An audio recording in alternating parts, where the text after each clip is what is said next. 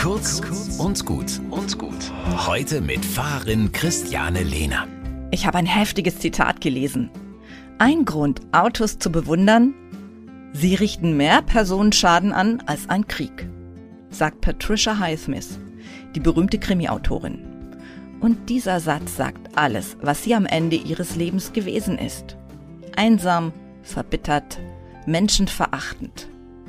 Dabei hatte alles glänzend angefangen, nachdem Alfred Hitchcock ihren ersten Roman Zwei Fremde im Zug verfilmt und die junge Autorin zu einem Weltstar gemacht hatte. Patricia Highsmith war arbeitsbesessen, mit hohen Ansprüchen, ich-bezogen, perfektionistisch. Jetzt sind ihre Tagebücher in Auszügen veröffentlicht worden und dokumentieren ihre Entwicklung in die Bitterkeit.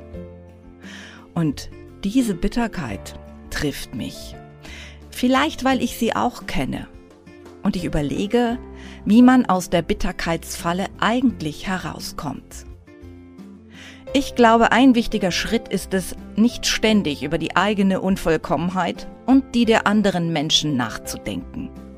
Im Gegenteil. Mir hilft es, dorthin zu schauen, wo die Stärken und die Schätze liegen.